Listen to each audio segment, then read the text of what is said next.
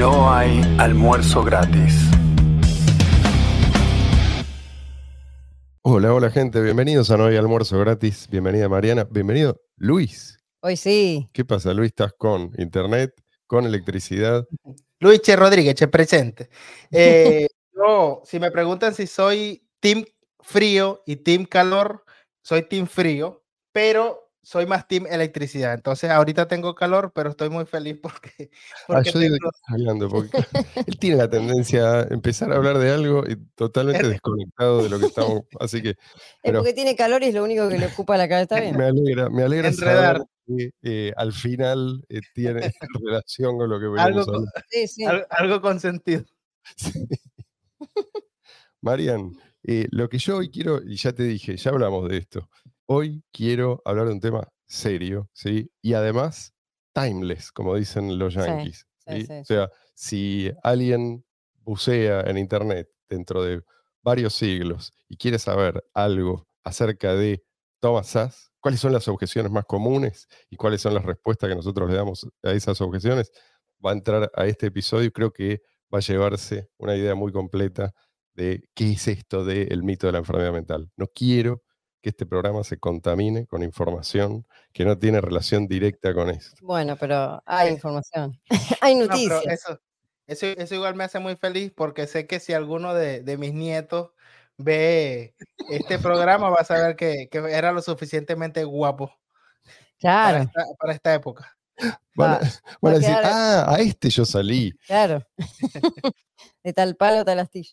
No, bueno, pero tengo una. Si no, se me van acumulando para las otras semanas y después ya razón. pierde sentido. Tenés Esta, por razón. ejemplo, ya tiene dos semanas de. Y al final tenemos una sección que se llama Noticias que fortalecen al efectivo electrónico P2P. y esta es de esas que- lindas. Tenemos que cumplir. Bueno, tengo una- esta noticia, aclaro que es de principio de mes, del primero de septiembre más exactamente, pero bueno, eh, me había quedado porque, viste, se me acumulan, hay tantas cosas.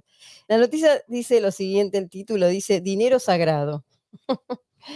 Intentaron ocultar casi 17 mil dólares en tres Biblias que iban con destino a Estados Unidos. Eso fue detectado en el aeropuerto de Seis, en la aduana de Argentina.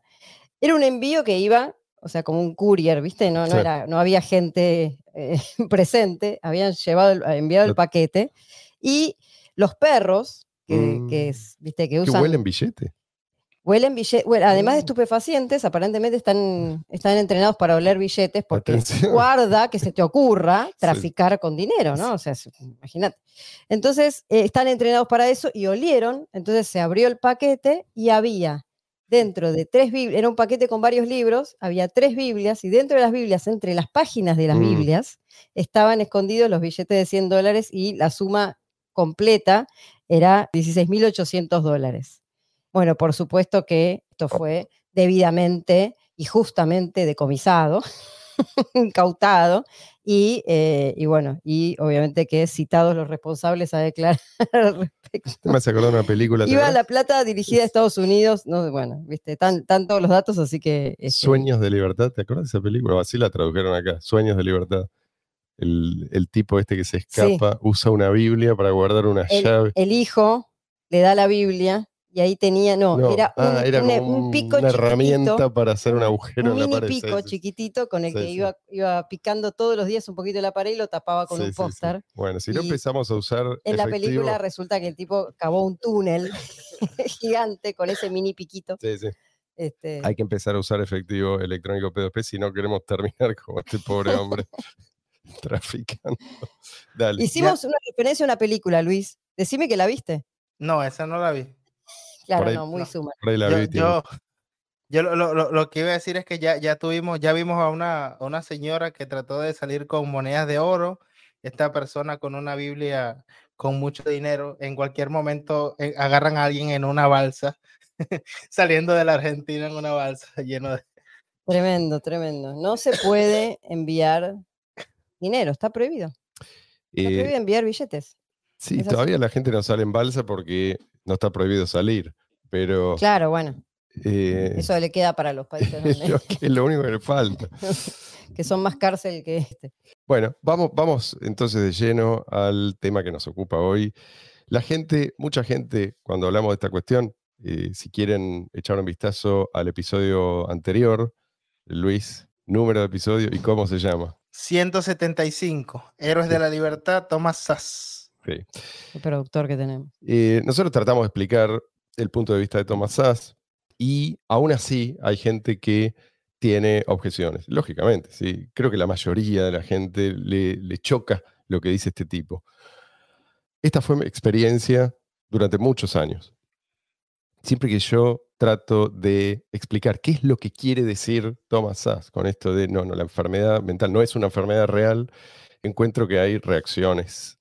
Y creo que estas reacciones en parte se deben a que la gente, sin darse cuenta, compró un paquete de argumentos.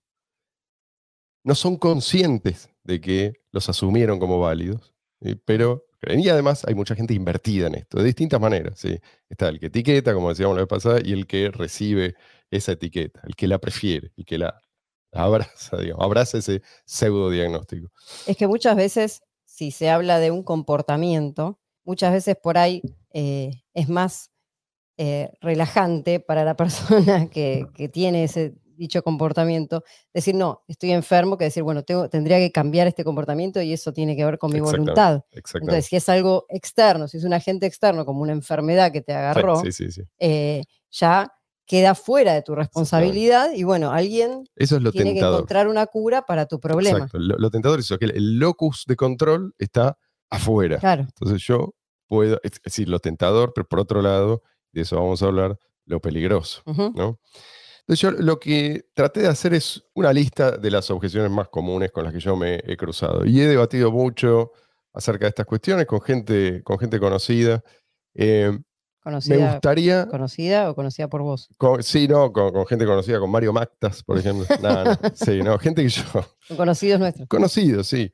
Eh, y creo que nunca logré hacer llegar bien este mensaje. Entonces, lo que hice fue tratar de resumir cuáles son esas, esas objeciones y, a- y les prometo que voy a dar lo mejor de mí para que se entienda, porque creo que es importante, ¿sí? no, no porque me parece que, ah, yo entendí algo que vos no, no, no, es importante lo que este tipo dice. Y el tipo luchó toda la vida para hacer llegar este mensaje. Bueno, lo primero que, la, lo primero no, pero algo que mucha gente dice es, ¿qué hacemos con toda esta gente? ¿No?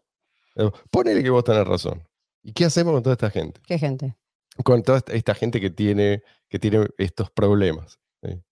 No sé exactamente qué problemas, pero, pero algo hay que hacer. ¿sí? Mm, De Lo que dice Sass a esto, que responde es, esto, no digo que no sea un problema. ¿sí? Lo que estoy diciendo es, esto no es un problema médico. Y considerarlo un problema médico te aleja de la solución, no te acerca a la solución. Puede parecer, ¿sí? por momentos que te acercas a una solución, pero en realidad no es eso lo que está ocurriendo. ¿sí? Se burocratiza el problema. te da una respuesta, ¿sí? O sea, te da una respuesta, no significa que esa respuesta sea la correcta. Es como saber que la sequía se debe a que los dioses están enojados. ¿sí? Mm. Eso es algo que te acerca o te aleja de una solución. Si vos lo crees firmemente, vos estás convencido de que es así, vas a hacer cualquier cosa menos resolver el problema, ¿sí? Es la, la respuesta, ¿cuál es la respuesta que ofrece la psiquiatría? Es, ac- acá hay una patología, hay un problema médico. ¿Qué significa esto? A este tipo hay que arreglarlo. A este tipo no hay que convencerlo. No hay que castigarlo. ¿sí? No hay que hacer lo que vos harías con un ser humano que está equivocado o descarriado, lo que sea. ¿sí? Porque eso significa considerarlo un agente moral. ¿sí? Mm, Esto es lo que no hace el psiquiatra. Claro. ¿sí? La, es- es- es la naturaleza de su profesión es así. O sea, el psiquiatra no te va a decir, yo estoy acá para convencerte de que cambies tu conducta, ¿sí? O yo estoy acá para mostrarte que estas son las consecuencias ¿sí? de tus pésimas decisiones a lo largo de muchos años quizás. No, no, es quitar la voluntad del individuo y hacerle un agente después de un receptor de pastillas. Exactamente, pero ¿por qué? Porque si vos tenés una supuesta causa, vos podés apuntar a esa supuesta causa como si fuera, como si fuera un problema mecánico. En definitiva, esta es una visión mecanicista Sí, sí. del ser humano. Y mucha gente lo, lo prefiere. Esto es importante entender, ¿no? que acá no estamos diciendo hay un opresor y un oprimido, no necesariamente, a veces sí, pero no es el caso. Habitualmente no es así. Hay un discurso que aceptan ambas partes. Mucha gente prefiere ser considerada irresponsable y para colmo tenés, tenés el medio al Estado benefactor, entre comillas, ¿no? Así llamado. ¿Qué es lo que te hace? Te, te da, te tienta esa tentación de la que hablábamos antes. ¿sí? esos incentivos aumentan considerablemente. Vos podés, si vos jugás bien tus cartas, dejar de trabajar y, y gozar de tu sueldo el resto de tu vida. Mucha gente Sí, lo sí. hace. ¿sí? Eh, vos podés lograr que te cubran una determinada terapia. Y hoy en día terapias hay, hay de todo tipo. Vos po- hay, ¿Escuchaste hablar de la equinoterapia? Sí, sí. ¿Sí? ¿Qué No, pero hacen? aparte, Par- una de ¿Qué es las- eso? Andar a caballo. O sea, te pagan tus paseos a caballo. Sí, sí. O sea, si vos estás bien preparado, si estudiaste bien eh, las leyes y los, los manuales correctos, vos podés lograr no solamente dejar de producir y que te banquen otros, sino que podés lograr que te banquen tus, eh, tus hobbies. En, en la mayoría de los casos, en- en- muchas veces pasa en este, puestos que, de, de gente que trabaja para el Estado, que uno de los diagnósticos más frecuentes para tomar licencias es el estrés o la depresión. Claro. O sea, esos dos diagnósticos, que son diagnósticos que los hace un psiquiatra. eh, y bueno, esa es la, la excusa, digamos, para estar de licencia, a veces un año entero, sí, sí. este, a veces licencias vuelta, con goce de sueldo. Puede ser que en, en algunos casos no sea una excusa. Puede ser que una persona simplemente está extremadamente triste, Sí, ponele sí, por sí, alguna razón, eso no significa que tiene una, una enfermedad y que la solución pasa por una, una receta médica. Sí, Luis. Ah, no, Se me- se- que me olvidó Ya se te olvidó, está bien. Entonces, lo que, Cuando te ahí avisa. lo que Ah, no, que- que, que- que iba a decir que quizás para los venezolanos bueno, la, la terapia que sería buena sería la europaterapia. Sí, sí, sí. Claro, claro, ¿por qué no? Este, y si logra que te la cubran, mejor que mejor. Tal cual. Bueno, entonces esto a una persona que es completamente amoral le parece genial, a simple vista, ¿no? Si puedo hacer lo que quiero y nadie me culpa de nada porque yo estoy enfermo. El tema es que esto es extremadamente peligroso. ¿Por qué es peligroso? Porque si vos no sos responsable, vos estás aceptando que otro tome decisiones por vos. Claro. ¿sí? Entonces ya deja de ser gracioso en el momento en que a vos te dicen, no, no, recordá que vos aceptaste que vos no, no eras responsable por esto que a vos te pasa. Mm. ¿sí? Entonces puede llegar el momento en que alguien decida por vos qué es lo que podés hacer, qué es lo que no podés hacer, dónde ¿sí? podés vivir, dónde o con quién no podés vivir o sí tenés que... En fin, todas estas decisiones pueden terminar pasando por otro y ya está. ¿sí? ¿Qué es lo que pasa muchas veces cuando una persona termina institucionalizada? Mm. ¿sí? Eh, ¿Cómo sabes si, si esa persona tiene que estar ahí o no? ¿De qué depende? Al fin y al cabo, depende de la opinión de alguien más. ¿sí? Y, y ya sabemos que estos sistemas se pueden prestar a, la arbitrariedad. Y, de hecho, tenés el caso de, hablábamos la vez pasada, de los soviéticos que definían como enfermo mental a el que no consideraba que el comunismo era el mejor sistema para organizar una sociedad. Es un ejemplo entre muchos. Otra objeción habitual que uno, uno se encuentra es esta, eh, mucha gente dice, ok, pero entonces, ¿cuál es la alternativa? La gente busca respuestas, busca como saltearse ¿no? todo lo demás, ir derecho a la respuesta. Eh, Para tener una respuesta correcta tenés que entender el problema. Mm. Pero no, ¿cuál es la alternativa? ¿Qué hacemos? ¿Los encerramos? ¿Los castigamos? Todo esto que vos decís eh, es, es lo- que hay que hacer. No hay que tratarlos. ¿sí? Si no hay que tratarlos, entonces, ¿qué hacemos?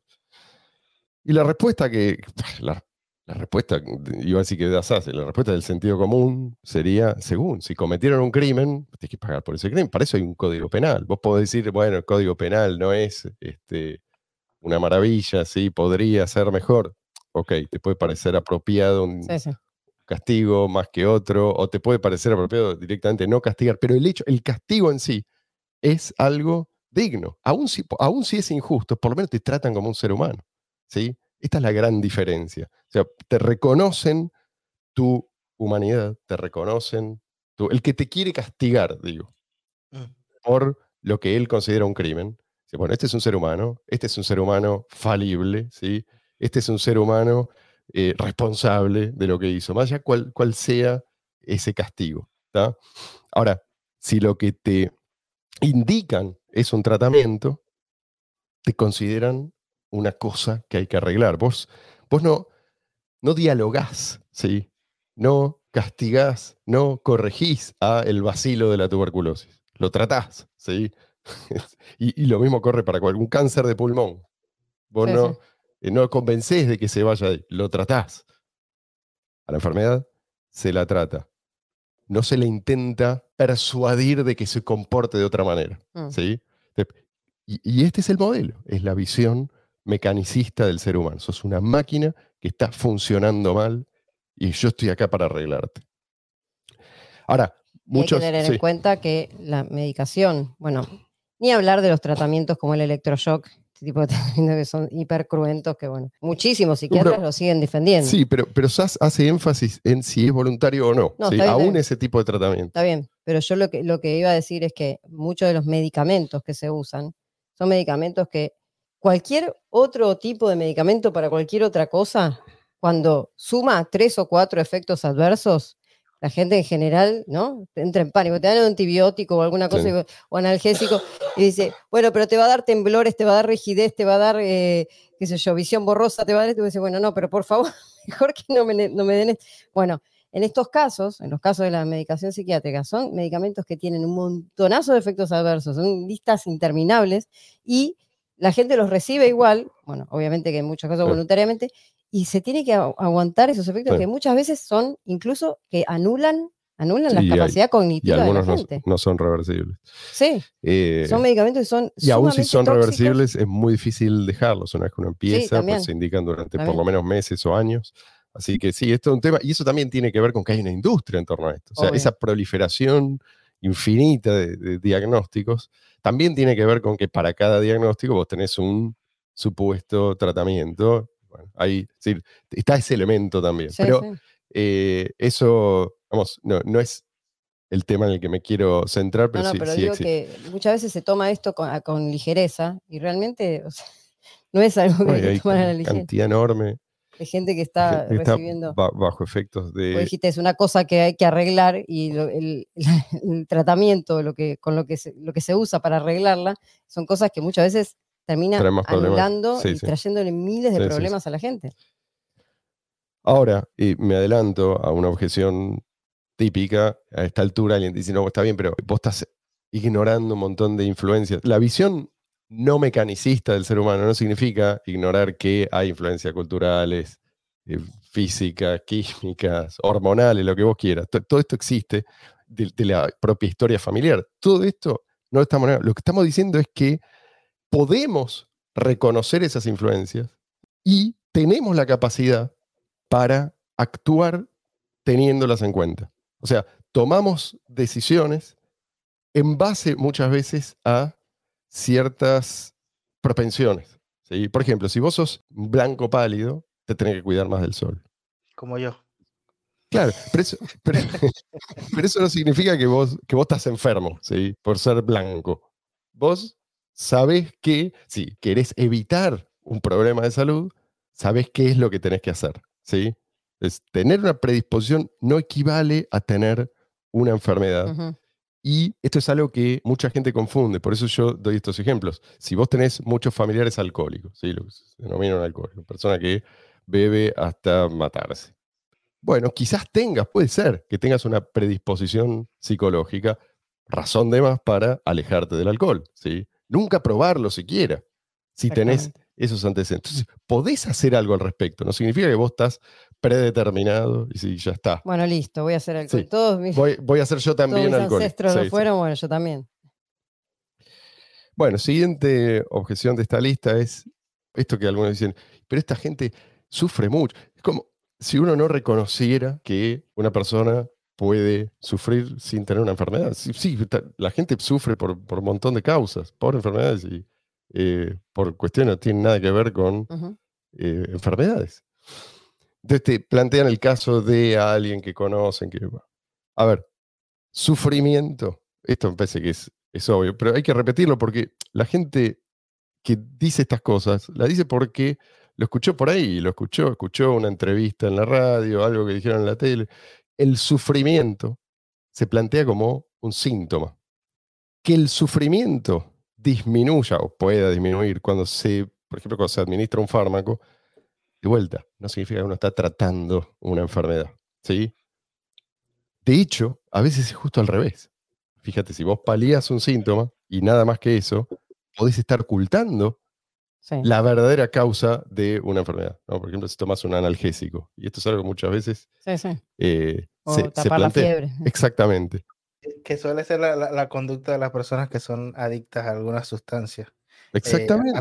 atacar quizás el, dolor eh, emocional o, de cualquier tipo, incluso la, responsabilidad, pero no están abordando quizás las raíces de, lo que le está haciendo llegar a esa situación. Estás aplacando, un, en este caso, un dolor psíquico con psicofármaco. ¿Significa eso que es un, tratamiento para una enfermedad? No, es... Estás anulando una emoción. Sí, y por ahí estás hasta demorando un proceso normal de recuperación. Tal cual. Estás e, escapando, por, decirlo.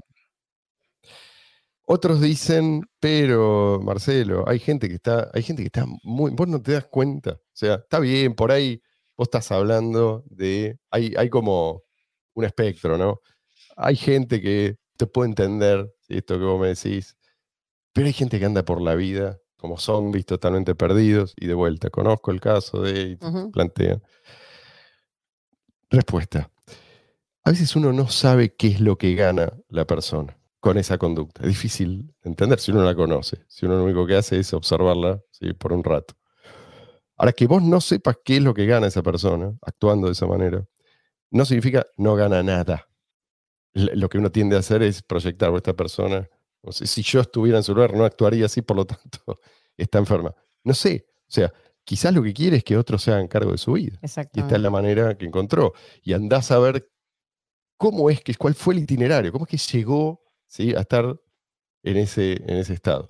Porque nosotros estamos viendo una foto. ¿sí? Yo lo estoy diciendo, no, no estoy juzgando acá, porque no sé. Pero digo, empezamos por reconocer, no sé. ¿sí? el, punto es que un comportamiento anormal, un comportamiento indeseable, no importa cuán raro y cuán indeseable sea, eh, no es necesariamente un síntoma. ¿sí? Puede serlo, pero no necesariamente lo es. Puede ser también una decisión personal. Exacto. Ahora, para, el psiquiatra sí. El psiquiatra estudia esto como si fuera una muestra de un tejido. ¿sí? Entonces, para el psiquiatra esto es como eh, estudiar un comportamiento es el equivalente a estudiar a una persona que tiene convulsiones. Vos tenés convulsiones, fíjate, es algo que vos tenés, ¿sí? es algo que a vos te pasa. Sí, sí, es involuntario. Exactamente. Entonces, obvio que no vas a culpar a una persona que tiene un ataque, ¿sí? poner que tiene, tiene un, tumor cerebral sí, sí y eso desencadena eh, convulsiones y cae sobre una persona y la lastima. No lo vas a culpar, obviamente. Este es el modelo psiquiátrico para toda conducta. ¿sí? Una convulsión es un movimiento involuntario, no es una conducta. Conducta, por definición, es algo voluntario. Ahora, si la conducta misma es lo que está determinando el diagnóstico, vas a tener tantas enfermedades, entre comillas, ¿sí? Eh, o, trastornos como patrones de conducta puedan existir o puedan conseguir. Exactamente. Patrones de conducta, digamos, problemáticos, porque acá estamos hablando de, de algo que alguien considera problemático, ¿sí? depende también de la opinión de alguien. Entonces, ahí tenés esta, esta proliferación de pseudodiagnósticos. Y me pareció que esto es algo que a veces cuesta entender y es mejor ir a ejemplos que, que sean ilustrativos. Supongamos una persona toma la decisión de envenenarse. Esto es una conducta. Puede tomar esa decisión o puede tomar otra decisión. ¿sí? Pongámosle, en lugar de envenenarse, de tomar alcohol. ¿sí? Mm. Esta persona le gusta mucho el alcohol, sabe que le hace daño, y hay gente que le gusta mucho, sabe que le hace daño, y por eso se priva del alcohol, pero esta persona no. ¿sí? Entonces, ah. sabemos que es una conducta porque puede hacer eso u otra cosa, pero elige envenenarse. En cambio, el daño que produce el veneno, en este caso el alcohol, Mm. ponele en el hígado, eso sí es una alteración objetiva y es evidenciable, potencialmente evidenciable. ¿sí? La existencia de ese daño ya no depende de lo que haga o deje de hacer el tipo. Mm. ¿sí? O sea, la evolución sí puede depender, pero no la existencia. ¿está? Y esto es lo que importa. Y, por ejemplo, cuando estamos hablando de algo como la ansiedad, que en mi opinión no, no diría que, que es una conducta, sino quizás una reacción o, o un reflejo, eh, ¿cómo Sí. se plantearía allí? La ansiedad es algo normal. Hay gente más ansiosa que otra. Lo que se puede hacer en ese caso, se, se puede, o sea, desde la, ponerle, desde la psicología o desde distintas terapéuticas, se puede ver la causa, qué gatilla la ansiedad, Sí. tratar de hacer este, distintas técnicas, qué sé yo, técnicas de meditación, de relajación, de un montón de cosas que se pueden hacer para eso. Pero en ningún momento eso lo que te determina es que vos estás enfermo de ansiedad, o sea, o Sí. que sos un enfermo ansioso o alguna cosa parecida. O sea, vos tenés ese tema, pero hay algo que te lo provoca, hay alguna cosa, muchas veces puede ser en la infancia, Sí. puede ser en la adolescencia, algún trauma, qué sé yo, que te gatilla ese estado. Es un estado del cuerpo, que aparte es algo fisiológico, porque la ansiedad también, lo que, ya, llama estrés fisiológico, es algo que necesitamos los seres humanos para ciertos momentos, por ejemplo, en la prehistoria, la, la huida, huida de un peligro, que hoy en día también, huida de un peligro, bueno, eso es una respuesta física que se pone en marcha, ¿sí? Para este, que el cuerpo esté de determinada manera para poder huir. Bueno, en este caso es lo mismo, pero gatillado por otra, por otra cosa. Nada, tiene, nada de eso es patológico, Potencialmente vos lo podés entender y modificar. claro. ¿sí? Eh, bueno, no, no todos lo logran, pero eso de vuelta no significa que estás lidiando con un problema médico. Claro, ¿sí? Ahora, podría ser que sí. Por ejemplo, hay tumores ¿sí? que Bueno. se asocian a la secreción de adrenalina, ponele. Son raros, pero existen. Entonces vos vas a estar en un estado de extremo disconfort y ansiedad, y si buscas la causa, podés llegar a encontrar este tumor. Bueno, ahí tenés, sí, sí, una enfermedad que tratar, pero no estamos hablando de eso, ¿sí? No estamos hablando de eso. De hecho, si encontraste el tumor como origen de este problema, el psiquiatra te va a derivar ¿sí? al, al oncólogo, en ese caso. ¿sí? Hay, acá hay otro problema. Si vos asumís que la conducta misma es lo que determina el diagnóstico, tenés el problema de la simulación. eso también. ¿sí? O sea, yo no puedo simular que tengo una piedra en el riñón si no la tengo. ¿sí? Yo no puedo simular que tengo eh, un tumor en el riñón o un aneurisma en la aorta, lo que sea, si no lo tengo. ¿sí? En cambio, sí puedo simular un, un diagnóstico psiquiátrico. Pero bueno, eh, vamos a cerrar esto acá y pasamos a la siguiente objeción. Hablábamos eh, la vez pasada también del tema de las adicciones y esta medicalización de- del adicto. La, la objeción se presenta más o menos de esta manera. Los adictos no pueden, no pueden con su adicción, no es una cuestión de voluntad, los adictos son víctimas, hay que ayudarlos, hay que hay que tratarlos, ¿sí? están enfermos. Y esto se repite, porque hay algunas cosas, por ejemplo, lo, que, lo de la ansiedad que recién comentó Luis, es algo que hay gente que está dispuesta a entender, sí, sí, es verdad. Es algo que no necesariamente encaja dentro del paradigma médico. Pero eh, sí, el adicto es enfermo. De hecho, hay en los libros de farmacología, hay como una sección dedicada a la adicción. Sí, ¿sí? sí. eh, vos tenés lo que es objetivo y por otro lado, ¿sí? esto de las adicciones como un, un problema que fundamentalmente tienen que resolver los médicos. Si no, no estaría en un libro de medicina. Est- Esta es la, la idea que subyace. Y esto, perdón, esto, entre paréntesis, digo, esto es relativamente nuevo, ¿sí? O sea, a lo largo, no es que la, la adicción es un fenómeno moderno, ¿sí? La adicción, hay, hay adictos a un montón de cosas desde mucho antes Sí, de sí. que supiéramos algo de farmacología. La Mm, El tema es que medicalización de antes, la- antes no se, se lo trataba como un- una cuestión moral, ¿sí? Vos eras considerado un vicioso, eh, no un enfermo. Ahora, la pregunta es, vos dices, no pueden, no pueden con su adicción. ¿Cómo sabes? ¿Cómo sabes que no pueden? ¿Mm? Porque quizás no es que no pueden, sino que no quieren.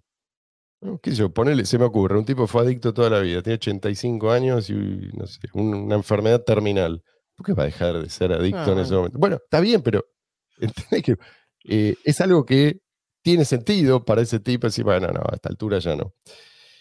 O quizás quieren, pero saben que cuesta, Claro, ese es el y tema. tienen otras prioridades. Dicen, no, bueno, en este momento yo prefiero seguir. Esto pasa con muchos fumadores, alcohólicos, no sé, Sí, sí. o- o adictos a cualquier droga. Pasar el periodo de, de abstinencia sí. a, cual- a cualquiera de esas sustancias es un periodo que hay que pasar, es un- una transición que en muchos casos, aparte dependiendo de qué sustancia, la, de la transición es más dura Sí. en algunos casos que otras. Y, ¿no? y le- les da negativo ese balance, Ajá. entonces no lo hacen o lo postergan. Sí, sí. Hay un ejemplo muy interesante que es el de los soldados que volvieron de Vietnam. Hay un estudio, búsquenlo, no recuerdo exactamente, pero sí me acuerdo que muchos se habían he- hecho adictos a la heroína, Mm. obviamente en un entorno eh, en extremo hostil, de estrés constante, entonces muchos se volcaron a la heroína y adictos en serio, eh, de, tomar todos los días y de, inyectarse o de fumar todos los días. Cuando volvieron a Estados Unidos, lo siguieron y prácticamente todos dejaron el hábito sin ningún tipo de ayuda, sin ningún tipo de ayuda médica, sin ningún tipo de terapia, ni terapia psicológica, ni terapia de sustitución con otros fármacos, casi todos. Fíjate eh, si esto no es algo que, o sea, si vos lo mirás con los lentes de médico, ¿qué, qué está pasando acá? ¿Sí? Esto no, no tiene ningún sentido. Claro, no era que, no, que acá la voluntad no curación tiene... espontánea. Claro, curación espontánea. Bueno, ¿Qué se teoriza que, que los motivó? que los motivó nada, que cambiaron, Claro, cambiaron de entorno. Sí, una, Volvés con tu familia, volvés, Sí. o sea, qué sé no, están, no están tratando de matarlos constantemente. no están esclavizados. Se escuchan bombas Sí. alrededor. Claro. Y bueno, pero hay mucha gente que vive así, aunque no está en guerra. Vive como en guerra. Sí, tal cual. Eh, entonces, significa de vuelta que es un problema médico. No, quizás lo que tenés que hacer es abandonar determinado ambiente ¿sí? Para empezar a salir de, de esa situación. Si fuera cierto que los adictos no, no pueden con, con su hábito, debería ser imposible para el adicto siquiera postergar un minuto o unos segundos la siguiente dosis. Si el tipo está en poder, el fármaco, la sustancia, debería ser tan difícil para él postergar la siguiente aplicación, o tan difícil no, debería ser imposible Mm. para él postergarlo, como es imposible para un diabético bajar la glucemia con la mente. Eh, Porque ahí sí tenés, ¿se entiende? O sea, esto de vuelta, voy a, a lo ilustrativo porque me parece muy importante entender esta diferencia. Vos ofrecele, por ejemplo, a un fumador mil millones de dólares. ¿sí? Es un experimento mental, pero supongamos, ¿no? Le ofreces, tenés un montón de maletines, le das mil millones de dólares, so- si demora 15 segundos la próxima pitada. Ponele, ¿no? Bueno, ahora ofrecele a un diabético, la misma cantidad de dinero, mil millones de dólares, para que, para que normalice su- sus niveles de glucemia con la mente. ¿Mm? ¿Entendés la diferencia? Estar me- muerto antes. Exacto. Mirá si, si habrá calado hondo esta visión mecanicista del ser humano. ¿De qué te reís, Luis? No, que si, si le dicen eso a, a una persona, capaz y lo intenta, no, no que lo va a lograr, pero va a buscar la, la- la forma de justificar. Bueno, está bien, pero no es posible, ¿me entendés? Se, se- lleva una, una- una cucharada de sal a la boca, Bueno, está bien, pero ahí pero no lo va a lograr, por supuesto, porque no, No lo va a no- es algo de, de- de- de la realidad, del mundo de los hechos y no ya, de... está- ya estás afectando exactamente químicamente. Bueno, ah, fíjate eh, lo, lo que decía, la gente lo, lo ve de esta manera. Tan es así que mucha gente considera que el adicto que roba es en realidad la víctima. ¿sí? Y en cambio, el que, ponele que a vos te robaron, ¿sí? Un tipo que está, qué sé yo, pasado de marca. Vos pedís castigo para este tipo, muchos te consideran el victimario, porque vos querés castigar a una persona que está enferma. enferma, Sí, sí. Es, es ridículo. Si lo ves desde el paradigma médico o, o medicalizador, es como, es como querer castigar a un diabético porque tiene hiperglucemia. ¿Sí? No, y pasa muchas veces que hay este, personas que cometen crímenes y van, en vez de ir a una cárcel, van a un Mm, psiquiátrico A un psiquiátrico. y sí. terminan escapando, porque obviamente que se- escapando o cometiendo crímenes dentro de la institución, porque obviamente que un psiquiátrico no está preparado este, no es lo mismo que, que una Pero cárcel. fíjate que si vas a un psiquiátrico, Ahora el Piti Álvarez, por ejemplo. Sí. no, no tenés, no tenés una condena. Si vos vas a la cárcel, tenés, sea, te parezca justo o no, tenés una condena. te Cumplís, juzga y Tenés algo objetivo. Pasás a depender el resto de tu vida de la opinión de un tercero. Y eso, de vuelta, puede ser peligroso. Ujú. Estos que, que dicen esto, realmente muchos, yo no digo que sea con mala intención, muchos creen que están ayudando al adicto. Pero la medicalización del adicto, que antes, como decíamos, e- era simplemente una persona viciosa o carente de autocontrol, en fin, era así, así era visto, en realidad es una forma de deshumanización. ¿Por qué asumir que el tipo necesita ayuda si no pide ayuda? ¿Quién define eso? Y aún si el tipo pide ayuda, ¿significa que automáticamente hay que dársela? ¿Por qué?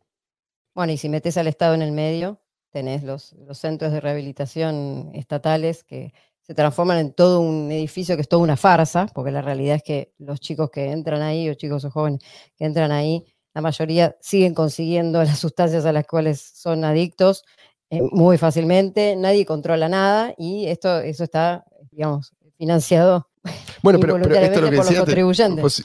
Eh, ¿quién lo decide? ¿Quién decide si lo merece? Si está el Estado en el medio, no hay nadie juzgándolo Nada. moralmente. O sea, es, es un enfermo, tiene que ir a esta institución, tiene que ser tratado, y eso supuestamente resuelve el problema. No, evidentemente no resuelve nada, ¿sí?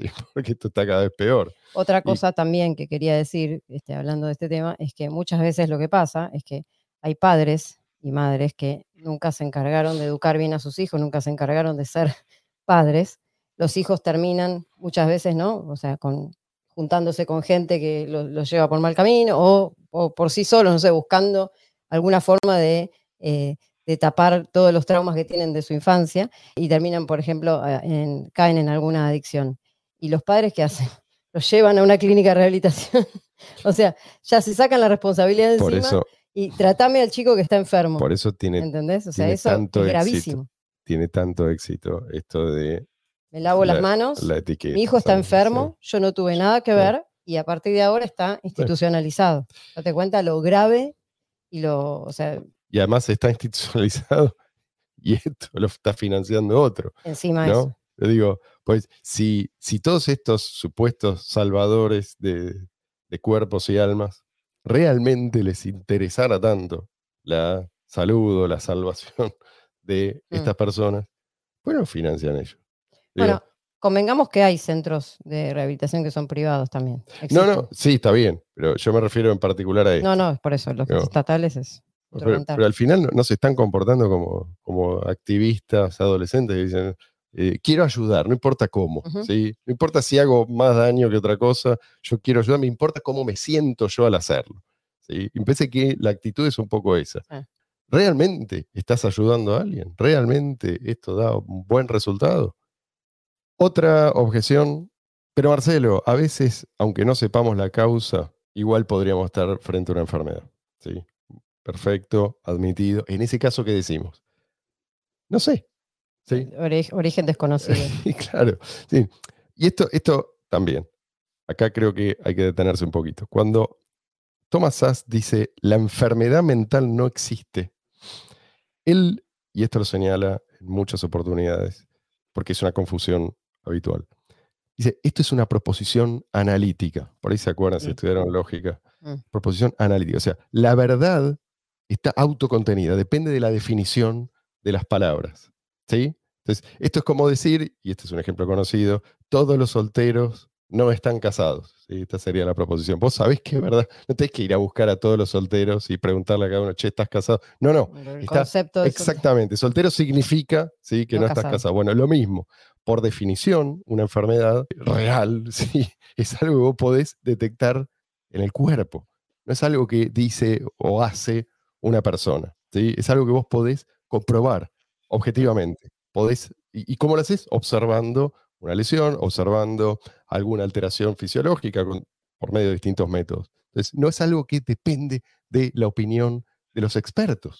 ¿sí? Esto, esto también es importante, mucha gente confunde, "Ah, este señor tiene un guardapolvo, anteojos y habla lindo, entonces, eh, no, no, no, ¿sí? no depende de la opinión de nadie, no es algo, no se decide democráticamente tampoco. ¿sí? No, pero mira que muchos expertos lo dicen, no importa, esto se demuestra, ¿sí? no se vota para definir qué es una enfermedad y qué no, ¿sí? se demuestra. Es, si vos no sabés cuál es la causa de un determinado, digamos así, cuadro que se te presenta, vos tenés dos opciones. Una es honestidad, reconozco ignorancia. La otra es inventarse una causa. Reconocer la ignorancia te abre las puertas a una solución. Lo segundo, al revés, te aleja de la solución. Sí, Luis. No sé si, si estoy entendiendo bien. Creo que una forma de decirlo sería que el planteamiento de Thomas Sass es, dada la evidencia que he analizado, llego a esta conclusión. Y si se pudiera llegar a, a otra conclusión, entonces demuéstremelo utilizando el, el método científico. No, lo que él dice es, si vos ya el concepto de enfermedad mental es erróneo. Circular. Sí, o sea, eh, la mente no puede estar enferma, ¿se entiende? Porque la enfermedad es algo del cuerpo. Vos no podés decir que una persona está enferma por la conducta que tiene. Sí, podés decirlo, pero sería una metáfora. No estás haciendo realmente referencia a una enfermedad. Y, y al principio, la gente así lo tomaba, pero con el tiempo se fue literalizando. ¿sí? La gente lo fue Claro. tomando como una como enfermedades reales. La gente cree que estamos hablando de enfermedades reales. Por lo tanto, que la solución pasa por la intervención médica. O sea, Sí. puede estar enfermo el cerebro y eso generar conductas anormales, conductas atípicas, conductas eh, desagradables, lo que sea, pero vos vas a encontrar una causa eh, física, fisiológica, orgánica, y la, la vas a poder tratar, o, O no, con pero suerte o no, pero la vas a encontrar. En el caso de la mente, no, no hay forma. un pseudo, tener un pseudo diagnóstico es, es como tener un- una respuesta falsa a un problema. ¿sí? Entonces es peor que no tener diagnóstico. Esto es lo que el tipo muchas veces, Sí, sí, sí, eh, sí. digamos, insiste en esto, porque la gente siempre salta, bueno, hagamos, sí, y, pero ¿qué hacemos? Dice, bueno, primero tratemos de ver dónde estamos parados. Mm. ¿sí? Mm. ¿Qué es mejor, tener un mapa incorrecto o no tener mapa? No tener mapa, ¿sí? No sé, no sé dónde Por estoy parado. mandás. No sé sabes, que sabes que tienes que buscarlo. Exactamente, si vos no tenés mapa, vas a tratar de ingeniártela, vas a, por ahí vas a buscar un mapa más preciso, Sí, ¿sí? sí, o orientarte por ahí de vas a otra orientarte manera, de otra manera, Claro, exacto. Pero si vos tenés el mapa incorrecto, vas a ir convencido confiado, de que estás, sí, de que estás bien encaminado. claro. Entonces, tipo no dice, de este lado están los que saben, ¿sí? y del otro lado están los chantas, ¿sí? El tipo lo que dice es, el cha- chanta, ¿cómo se diría? El, no sé, fraudulento. Una persona que engaña. sí. Sí. Mm. Eh, aclaro para, para el que no es Sí, porteño. para el venezolano, por ejemplo. Eh, chanta no es el que no sabe. Chanta es el que simula saber cuando en realidad no sabe. Es- hay, hay tipos que tienen un- una, una actitud frente a lo, Mm. que se sabe. Es un océano de cosas que no se saben. Se zambullen Mm. y van equipados con un método ¿sí? útil para diferenciar lo que, lo que es cierto de lo que no. Y no les importa si la verdad les gusta o no, les simpatiza o no, ¿sí? la aceptan. Estos son los verdaderos científicos o los verdaderos filósofos. Los demás, yo te diría que se dividen en dos, los que permanecen en la ignorancia y los que prefieren presentarse como gente que ya tiene un conocimiento que en realidad no tiene. ¿sí? Estos son en realidad los, los más peligrosos. Bueno, última objeción, les prometo. Dice mucha gente, pero hay, hay algunos que mejoran, que mejoran con el tratamiento psiquiátrico. ¿sí? El, tipo tiene, qué sé yo, se está deprimido, tiene alguna de estos diagnósticos o pseudodiagnósticos, hace el tratamiento y mejora. ¿Cómo se explica si es que no hay algo, algo válido en ese, en ese diagnóstico? Hay gente que mejora, olvídate de la psiquiatría, qué sé yo. Hay, hay mucha gente que dice que le hace muy bien hablarle a las plantas. No sé si Ujú. escuchaste hablar Sí, de esto, sí. Mariana, de hecho, le suele hablar a las plantas y siente mucho mejor. Hay gente que dice que se siente mejor después de, después de un exorcismo, ¿sí? Eh, o, o lo que ellos creen que es un exorcismo, se siente mejor. Que vos te sientas mejor por hacer algo, lo que sea, no significa que vos estás haciendo un tratamiento Claro. médico para una enfermedad, ¿sí? Y creo que vos, Y, y el hecho de sentirse mejor es real. muchas veces. sí, ¿eh? y no estamos hablando de que puede- no, vos es que, es que no, no te lo- puede ser. No, no. es que eso no está, no te lo pueden discutir, Claro, es una es cuestión tu subjetiva. subjetividad. Entonces, vos te sentís mejor. Bueno, el, el que va este, a una, forma parte de alguna iglesia o se une a un grupo de meditación o no sé, cosas para paliar una, la ansiedad o la depresión, lo que sea. Hay un montón de gente que acude a distintas formas de tratar de mejorar esa- esas sensaciones y esas emociones que tiene. Y le funciona. Sí. Entonces, bienvenida sea cualquiera de esas cosas si para esa persona le funcionó. Pero no significa eso que esa persona está curada Sí, de una sí. enfermedad. No sé si bienvenida, porque a veces la gente hace cosas que Bueno. pueden ser cuestionables, pero de ahí Bueno, a una cosa que sea cuestionable, de, otra cosa es que vos tengas derecho a impedírselo. estoy hablando de cosas que no No, la salud o la salud de otros. Bueno, está bien, pero, pero ¿en qué momento vos podés decir esto está prohibido? no, eh. no, no, no. Obviamente. eh, o legítimamente prohibido.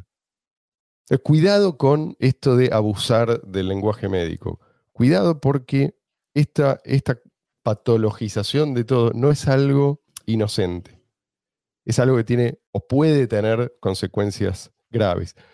Puede eventualmente ser usado en tu contra. Viste que los libertarios muchas veces advertimos, cuidado con aceptar este principio como válido porque eventualmente, por ahí te gusta, ¿sí? pero eventualmente puede ser usado en tu Sí, contra. sí. O sea, el, el gobierno puede cambiar, ¿sí? y si este es el principio que a vos te gusta, pues te favorece circunstancialmente, el día de mañana lo vas a detestar. Entonces, cuidado. Bueno, esto es lo mismo, ¿sí? Cuidado. Hay una razón por la cual tanto los soviéticos como los nazis usaron lenguaje médico para, impulsar sus objetivos políticos. Y no fueron los únicos, pero digo, la razón es que funciona. ¿sí? Tuvimos hace poco un ejemplo de Sí. un año entero con cuestiones médicas que nos Sí. impidieron este, trasladarnos, nos impidieron Sí, sí, hacer un montón de su- cosas. supuesta Todo razón. por una sí. supuesta razón médica. Oh. Así que tenemos Y un que- ejemplo cercano y que todos recordamos. ¿eh?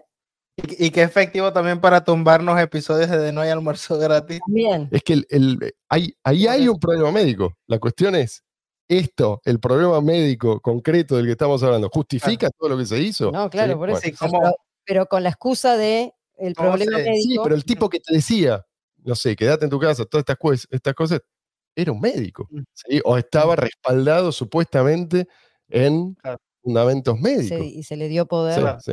deci- decisor a gente que. O Este, sea, la, la- la- la cuestión es tener cuidado cómo se puede instrumentalizar el instinto que tenemos los seres humanos de, de querer sobrevivir, que es lo más natural, pero que los políticos lo, lo- lo instrumentalizan para controlar. Sí, sí, sí. Y sobre todo esa tendencia que tenemos a eh, dejarnos llevar. Cuando alguien nos ofrece una explicación Mm. Mm. que nos satisface porque nos libera de la responsabilidad, sí, cuidado, sí, cuidado. O sea, nuestra única defensa contra esto, contra el abuso del lenguaje Mm. médico, es, digamos, contra el abuso de las metáforas, es esto que estamos haciendo, recordar que son metáforas. Mm. Señores, vamos a poner fin a este episodio. Muchas gracias por estar ahí. Los apreciamos mucho. Dejen comentarios si quieren. Sí, si alguien tiene una objeción, alguna otra Más objeción. objeciones. Sí, sí, podemos, no vamos a hacer otro episodio dedicado a esto, sí, pero podemos contestarlas ahí abajo en los comentarios.